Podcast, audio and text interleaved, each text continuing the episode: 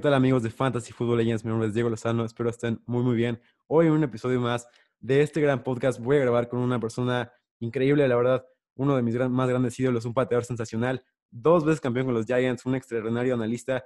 La verdad yo crecí escuchándolo en los Monday Night Footballs con, con Álvaro Martín y la verdad Raúl, bienvenido, muchísimas gracias por la oportunidad y espero la pases súper bien aquí. Eh, muchas gracias, Diego. Un gusto estar contigo y, felicidades con tu proyecto y que empieces a una edad tan joven. Muchísimas gracias, Raúl. Y vamos a iniciar con una pregunta un poco difícil, un poco rara, pero mira, te, llama Joe Douglas, el GM de los Jets. Te dice, Raúl, quiero que seas el nuevo entrenador de los Jets y eh, a, partir de, a partir de mañana. Entonces, ¿cuál, es, ¿cuál crees que sea la principal estrategia? Que ¿A quién deberían draftear los Jets en la, con la segunda selección global del draft? Hay varias opciones. Es una pregunta que tendrías que ver primero si, si ya no puedes o, si ya, eh, le, ya le perdiste la fe a, Sam Darnold. Y si en realidad quieres como entrenador eh, empezar con tu propio coreback, eh, vas a tener probablemente la opción de Justin Fields, que se perfila ahorita como el segundo, de Zach Wilson de, de Utah, que los dos son muy buenos corebacks habría que hacer una evaluación, un análisis, pero el primer paso es eh, saber qué voy a hacer con Sam Darnold. Algo, si, si te pones a ver el, roster de los Jets, eh, hay buenos jugadores. O sea, a, mí me gustó mucho Beckton, el tackle izquierdo. Eh, creo que es un jugador que, que, va a ser de, o sea, que va a causar eh, o sea, que va a tener un impacto muy alto eh, el, resto de, su carrera. Lo vimos sobre todo abriendo, eh, o sea, abriendo huecos en, el juego por tierra. El partido, no sé si viste el partido contra Cleveland, es un partido en el cual estuvo uno a uno varias veces con Miles Garrett y lo hizo muy bien.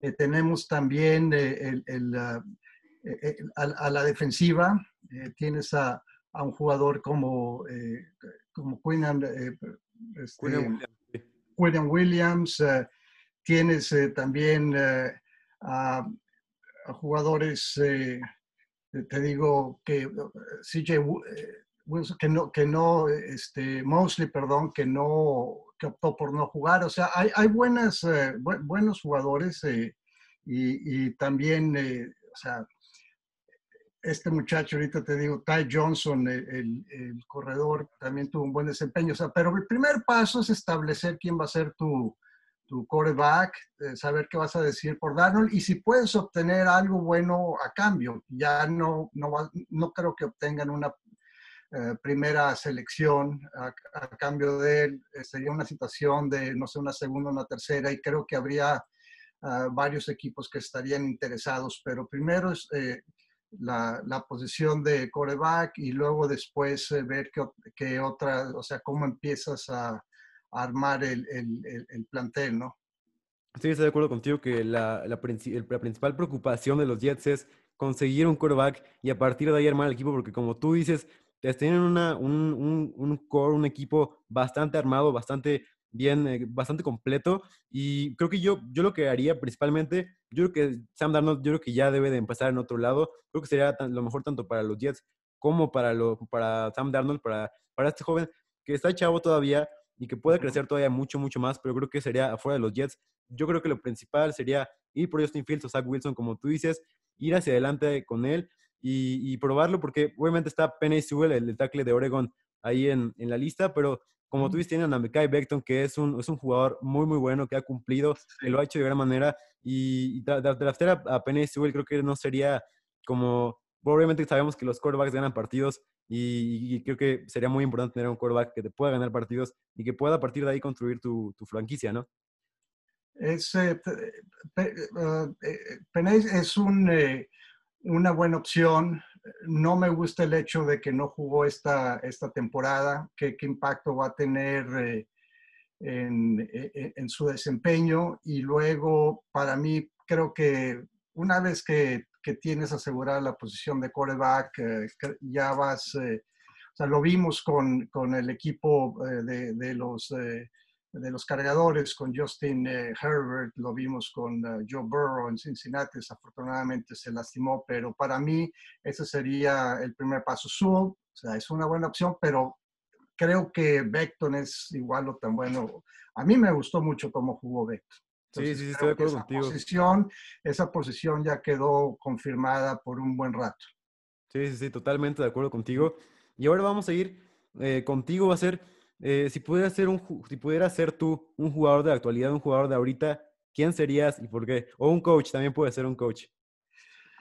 Si yo fuera un jugador ahorita de, de, la actualidad, quisiera ser Patrick Mahomes, o sea, con 500 millones de dólares de, de salarios y quisiera ser eh, un entrenador sería Cal Shanahan, que me parece extraordinario, que como entrenador joven creo que eh, sus ideas, la gente le critica el hecho de que perdió una ventaja con Atlanta cuando era coordinador ofensivo, que perdió una ventaja de 10 puntos en el Super Bowl, pero eh, al final de cuentas, eh, a una edad tan joven, haber tenido ya esas dos oportunidades, te pones a ver que muchos otros entrenadores a esa edad todavía no habían llegado y tienes el caso de Andy Reid, que Andy Reid está viviendo ahorita su mejor momento y tiene 61 años. Entonces, Andy Reid también lo criticaban porque había llegado, o sea, creo que llegó a cinco campeonatos de conferencia consecutivos con, con Filadelfia y avanzó a un Super Bowl, el cual lo perdió.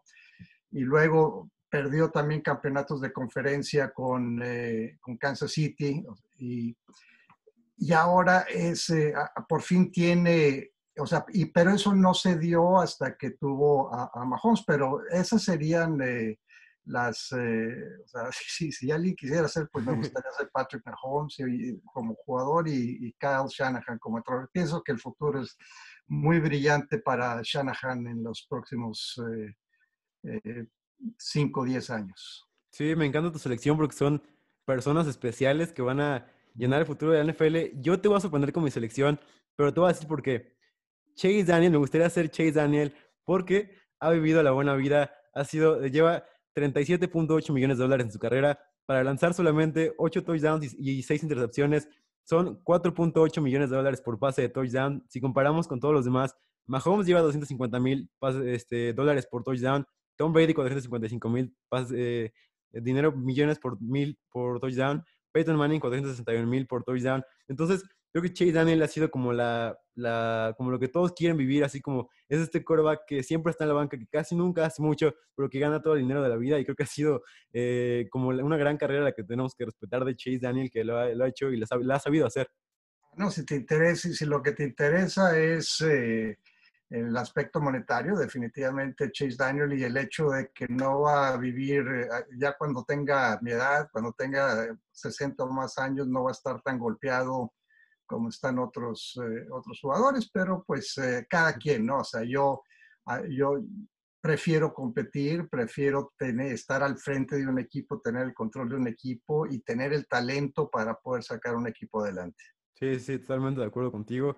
Y Aquí te voy a preguntar, te vienen los playoffs, ¿cuál es tu jugador que no muchas personas están tomando en cuenta, pero que tú dices que va a ser una estrella en los playoffs, que, lo, que va a ser un impacto muy importante para, para su equipo?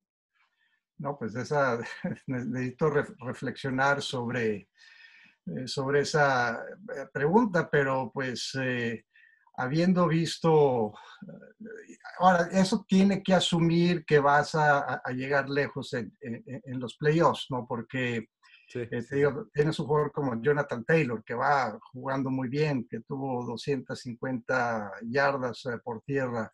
Tú pensarías eh, que este va a ser un, un, jugador que, que tiene, que, que, tendrá mucha, ah, mucha proyección. Podría ser Chase Young, pero tienen partidos muy difíciles en, en, en su primera semana. Te digo, yo estoy satisfecho con las dos selecciones que tuve para, para llegar al Super Bowl. Una era Baltimore y por lo mismo Jake Dobbins, que ha ido subiendo, creo que es un jugador, pero, pero tampoco no es una eh, sorpresa porque o sea, dudo que salga un jugador así de, de, de, la nada y que, y, que sea el que marque la diferencia. El, el, equipo en la nacional que yo escogí fue, eh, fue y, y ahí de,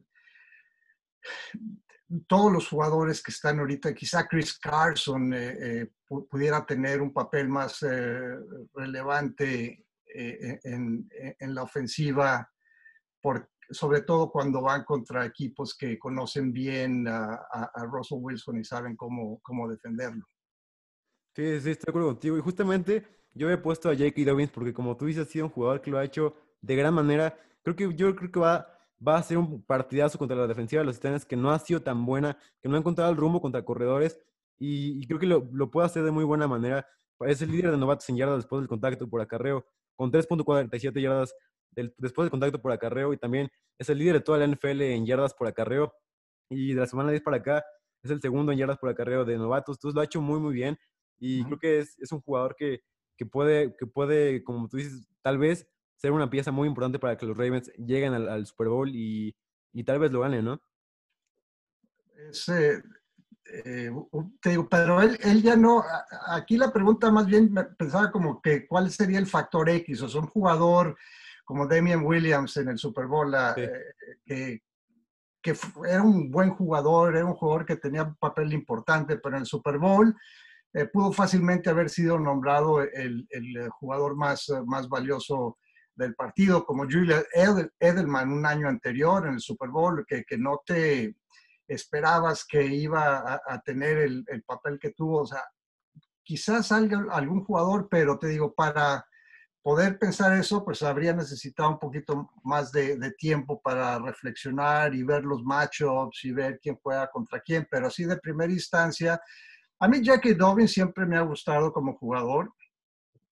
Su, eh, carrera en high school fue en una ciudad de, ah, que queda una hora y media de Austin, donde yo vivo, de la Grange, eh, Texas, y fue una leyenda. O sea, él eh, se fue al, al colegial en 2017 era un año de transición para la Universidad de Texas que esperábamos que lo pudieran reclutar, pero como habían despedido al entrenador, se fue a Ohio State, donde tuvo una carrera excepcional. Yo pienso que si no se lesiona en ese partido de semifinal contra Clemson, eh, habrían ganado el, partido y hubieran tenido mejores posibilidades de ganarle a LSU la temporada pasada. yo he seguido su carrera ya desde hace tiempo y yo estaba seguro que Pittsburgh lo iba a, seleccionar, eh, porque a, Pittsburgh le, urgía más un corredor que un Chase Claypool tuvo una gran temporada, pero pienso que estarían en mejores condiciones Pittsburgh en este momento de, llegar lejos en playoffs con Jake Dobbins que con eh, Claypool, pero te digo, es un jugador que, al cual lo he seguido desde hace ya bastante tiempo. Me encantó ese dato de, de, de, que era una leyenda en el high school, porque es algo que no muchas personas saben y que tú, como tú dices, lo has seguido por mucho tiempo y es algo que nos aporta muchísimo saber todo esto de J.K. Dobbins. Y, y, ahora quiero pasar, como ya lo, ya habíamos mencionado, Jonathan Taylor, ¿qué esperas de los Bills para los playoffs? ¿Qué tan lejos, qué tan lejos crees que pueda llegar Josh Allen y Stephon? A mí Josh Allen es el jugador que más me ha sorprendido gratamente esta temporada. Yo, cuando estaba haciendo el análisis previo, veía a un eh, jugador que a lo largo de su carrera universitaria solamente estuvo tres años en Wyoming y sus dos primeros años eh, en, en Buffalo había sido un coreback errático que tomaba malas decisiones, que siempre trataba de ganarse la última yarda y entregaba balones. Y el cambio de el partido que vimos, o sea, no sé si viste el juego de playoff eh, en la temporada pasada contra Houston, pero fue eh, la, jugada es al final del partido cuando suelta el balón y tratando de, improvisar. Eh, fue un reflejo de lo que había sido su carrera en, en el colegial y en los dos primeros años, pero este año no, este año Sí, sí ha tenido partidos, eh, eh, tuvo dos partidos muy malos, eh, uno contra Tennessee y otro contra Arizona, y eso es lo que hace interesante este juego, porque la, la defensiva de, de Indianápolis es una defensiva que es mejor que esas dos. En el caso de Tennessee, a mí me sorprendió cómo Tennessee lo pudo confundir con una cobertura de, zona principalmente. Y Tennessee tiene una de las peores defensivas de pase en toda la NFL y no aplican presión. Y, y, y en ese juego, creo que fue un jueves por la noche, eh, estuvo perdido y en el juego contra Arizona lanzó dos intercepciones y pudo haber lanzado otras dos que se le cayeron de las manos a Patrick Peterson. Así que, pero a partir de ese juego contra Arizona, eh, Josh Allen no ha cometido errores, ha dado partidazos y creo que es un equipo que ha ido subiendo, subiendo y ha entrado en ritmo, ha entrado en confianza y eh, para, mí es de los eh, partidos más interesantes de los seis que tendremos este fin de semana. Sí, va a estar muy, muy interesante ese partido. Y hablando de Josh Allen, creo que, bueno, creo que la hora, la hora pues justamente fue hace un año el partido de los Tejanos, hace el 4 de enero del 2020, fue el partido de, de Bills contra Texans. Y creo que obviamente fue el primer partido de playoffs de, de Josh Allen. Y no sé qué tanto se pueda, qué tan bien se pueda desenvolver en los playoffs Ahora quiero verlo contra, contra los jefes de Kansas City si es que llegan en, un, en, un, partido en donde sea Patrick Mahomes contra Josh Allen, este, este duelo tan, tan esperado que hemos esperado. ¿Tú quién crees que pueda salir adelante? ¿Los jefes o los Bills si se llegan a enfrentar? ¿Quién crees que tenga todo? Vamos por pasos. Yo pienso que si, fue, que si se llegaran a enfrentar, si, si Buffalo se, se llegara a enfrentar a Baltimore, es lo que te decía, eh, eh, eh, la clave de los playoffs es el match. Y el match quiere decir, o sea, cómo se parean, o sea, qué, qué cosas bien hace un equipo y qué cosas mal hace el otro y cómo se, o sea, cómo se parean esas dos cosas. El equipo de, de, Baltimore corre muy bien con el balón.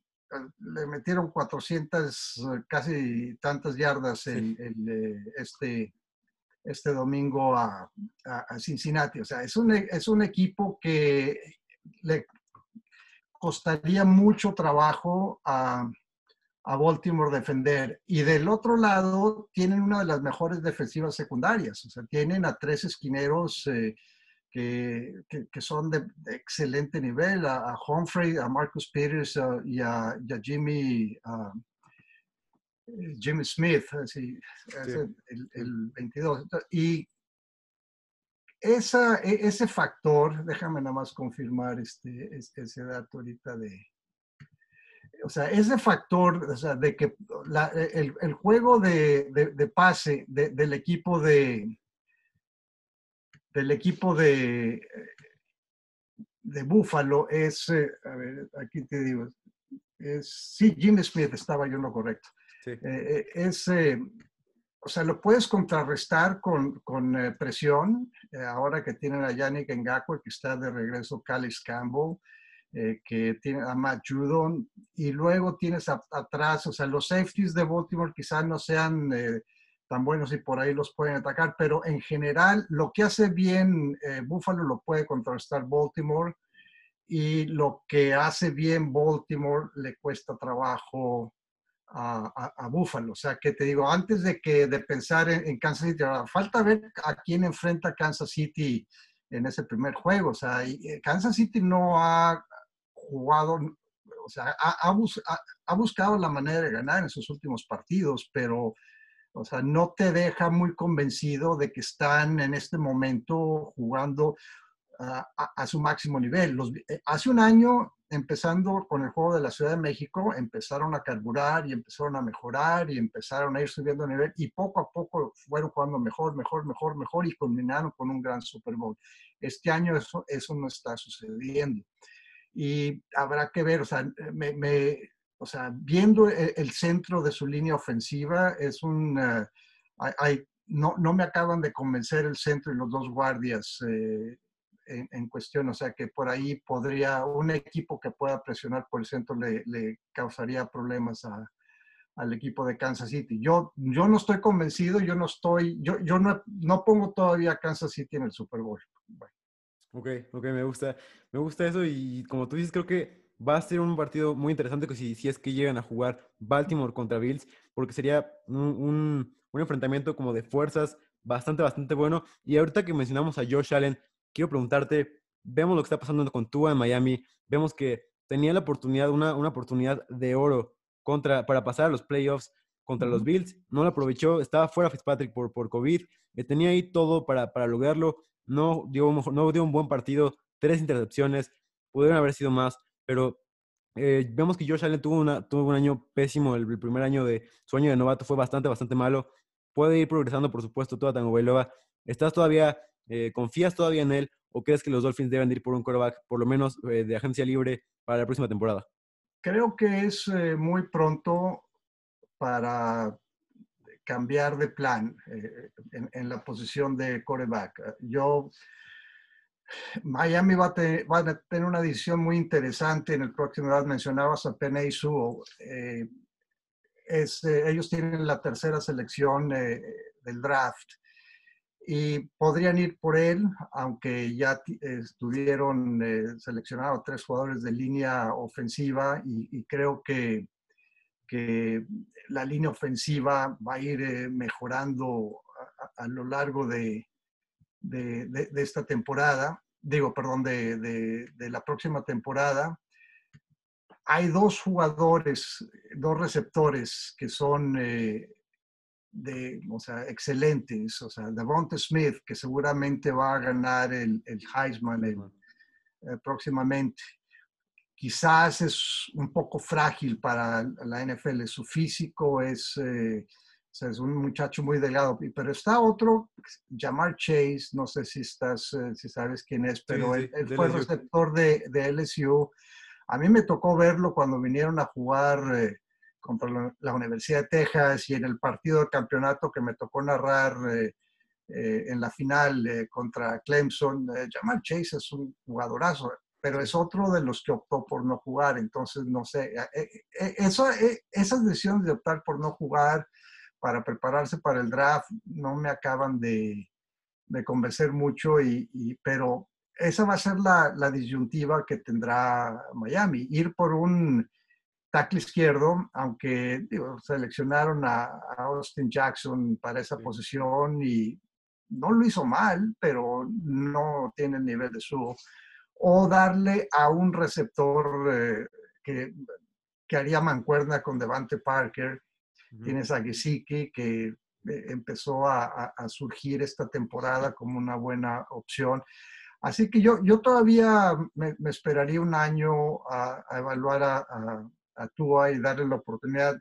Ellos tomaron la decisión de meterlo después de la semana de descanso, cuando tenían marca de 3 y 3 y Fitzpatrick había ganado dos partidos consecutivos. Y sabían que iba a ser un proceso de crecimiento y un proceso de maduración, sobre todo porque Tua venía de una, de una lesión. Así que más bien en este momento es eh, rodearlo de talento y luego tienen eh, una, no, no, no, me acuerdo el número exacto de, de, selecciones, pero tienen creo que 12, una cosa así, creo que tienen eh, eh, como cuatro eh, selecciones en las primeras dos, tres rondas, así que tienen mucho, muchas opciones para rodear de talento a Tua y para reforzar aún más la, defensiva. Sí, estoy contigo que tienen que darle una oportunidad más a Tua de, de, salir adelante. Y ahora la última pregunta de este episodio. Eh, ¿Tú cuál crees que sea la solución de los Texans? Tienen de Sean Watson un quarterback espectacular. ¿Cuál crees que sea la solución para salir adelante eh, y para, para que Deshaun Watson no sea un talento desperdiciado tal vez como Matthew Stafford lo ha sido? Es una situación sumamente complicada porque no tienen, creo que ni primera ni segunda selección. Mencionaba que Miami tiene la tercera global, bueno, esa, esa le correspondería a Houston. Y cuando tú tratas de, construir un equipo, pues lo puedes hacer de dos maneras. La, la que te da más eh, beneficios a largo plazo es el draft. Creo que no tienen ni primera ni segunda. Hay, que verificar ese dato. Sí, sí, sí. Y luego no tienen espacio en el tope salarial tampoco. O sea, que no es como que puedan eh, ellos eh, gastar dinero eh, en agentes libres. Los agentes libres por lo general son soluciones a, corto plazo en equipos que les falta una o dos piezas para poder eh, eh, o sea, calificar y llegar lejos en, en playoffs. o sea, la situación de Houston es, sumamente complicada. Falta gerente general, falta entrenador en jefe. Y por lo mismo de que no tienen material para trabajar, será, o sea, no creo que, puedan conseguir a, alguien como Eric Bienemy, por ejemplo. Es, es muy atractivo el tener la opción de, de, ser el coach de un talento fuera de serie como es de Sean Watts. Pero al mismo tiempo, un quarterback necesita un equipo a su, a su alrededor y va a tener otras opciones, o sea, dos trabajos que son más atractivos. Eh, uno es el de Jacksonville, que va a tener la primera selección global, que probablemente sea Trevor Lawrence. Y el otro es el de los eh, cargadores de Los Ángeles, que, Justin Herbert demostró que, puede ser un, un quarterback franquicia y que tienen además, o sea, Jacksonville creo que tiene como 70, 80 millones de dólares para gastar. También tienen un montón de, tienen dos primeras selecciones, creo que dos primeras y dos segundas. Y y tienen muchos jugadores jóvenes de excelente nivel, receptores, eh, jugadores de la defensiva que se lesionaron esta temporada. Y por su parte, los eh, cargadores tienen a Keenan Allen, a Hunter Henry, tienen a, Bosa, tienen a Melvin Ingram, tienen una cantidad de, de jugadores y cerraron bien la temporada, cerraron ganando con cuatro partidos. Así que Houston quisiera darte una solución, pero en, este momento no, no, veo por lo pronto a corto plazo cómo pueden salir adelante sin tener que tomar decisiones drásticas, canjear jugadores, obtener selecciones, deshacerse de, de, de salarios. O sea, tienen que deshacerse de salarios primero y ganar selecciones en el draft. Y no va, o sea, no tienen eh, palanca para negociar. Sí, estoy contigo. Que, o sea, es muy difícil eh, la situación que están viviendo los Texans y tal vez podrían ser, eh, no sé, de los peores equipos otra vez. Por lo menos ya van a tener una, una, primera selección el próximo año, pero podrían ser otra vez de los peores equipos de la NFL y es, es feo porque, como tú dices, Sean Watson es un talento fuera de serie que lo ha hecho de gran manera. Ha sido de las mejores temporadas de, de su carrera sin de Andrew Hopkins porque ha visto más el esquema, ha seguido más el esquema y no ha ido tanto como con su opción de siempre que tenía con DeAndre Hopkins y ha ido más como evolucionando con, con Cooks, con Kiki con, con más receptores que ha tenido ahí. Y creo que no sería ideal para, para cerrar el podcast. Eh, ¿tú, ¿Tú qué tuviste con, con Lawrence Taylor? ¿Cuál, eh, qué, qué, linebacker te, te, parece similar o que, puede llegar al potencial que tuvo él? Obviamente no, no, puede, no lo puede igualar porque es inigualable, pero que puede estar cerca. Un, linebacker, pues es que depende de, si los, eh, o sea, o sea, ahorita no veo a nadie que se le, o sea, nadie que esté ni siquiera al 60, 70% de, lo que era Lawrence Taylor, pero por ejemplo, alguien como Bradley Chubb, que este año regresó de, una lesión, o sea, y, que no lo hizo mal, no tenía Von Miller del otro lado. Él, es un híbrido, o sea, es pues más o menos de la, eh, eh, tiene la misma corpulencia que tenía Lawrence y lo usan de una manera similar también en un esquema 3-4, eh, pero así un, linebacker que, tenga esas, hoy en día, que tenga esas características, te digo, Bradley Chubb se me, se me viene a, la mente, pero ni con mucho está al a nivel de Lawrence. O sea, a lo largo de los años han querido encontrar al próximo Lawrence Taylor. Derrick Thomas fue lo que, que más se, se, le acercó, pero tampoco no, o sea, no impactó el juego como lo hizo eh, Lawrence. Así que, eh, pues, te digo, el mejor ejemplo que se me ocurre eh, en, en este momento sería Brad Chubb. Ok, me parece sensacional. Y bueno, con eso sería todo. Muchísimas gracias, Raúl. Gracias por la oportunidad. Estoy muy contento por, por haber tenido la oportunidad de estar contigo, una persona tan increíble como tú. Y cerrar con Go Longhorns. Vamos con los largos, ¿no? Vamos, estamos ahorita en, una etapa de crisis. acaban de correr a nuestro entrenador y contrataron a Steve Sarkisian, que ni siquiera va a poder empezar hasta de mañana en ocho días, una vez que pase el, el, campeonato nacional es exactamente dentro de una semana y tienen ya la conferencia de prensa eh, eh, el martes, eh, creo que el miércoles, martes 12 o miércoles 13, todavía no han confirmado cuál es la fecha, podría ser cualquiera de las dos. Pero pues hay talento, hay talento aquí en el equipo y, creo que, viene un, futuro más prometedor, porque no ha sido nada bueno en los últimos 10 años. Así es, bueno, muchísimas gracias Raúl, eh, pasa súper bien y gracias por la oportunidad. Eh, Diego, un gusto, felicidades y suerte con tu proyecto, con tu podcast. Muchísimas gracias. Hasta luego. muy bien.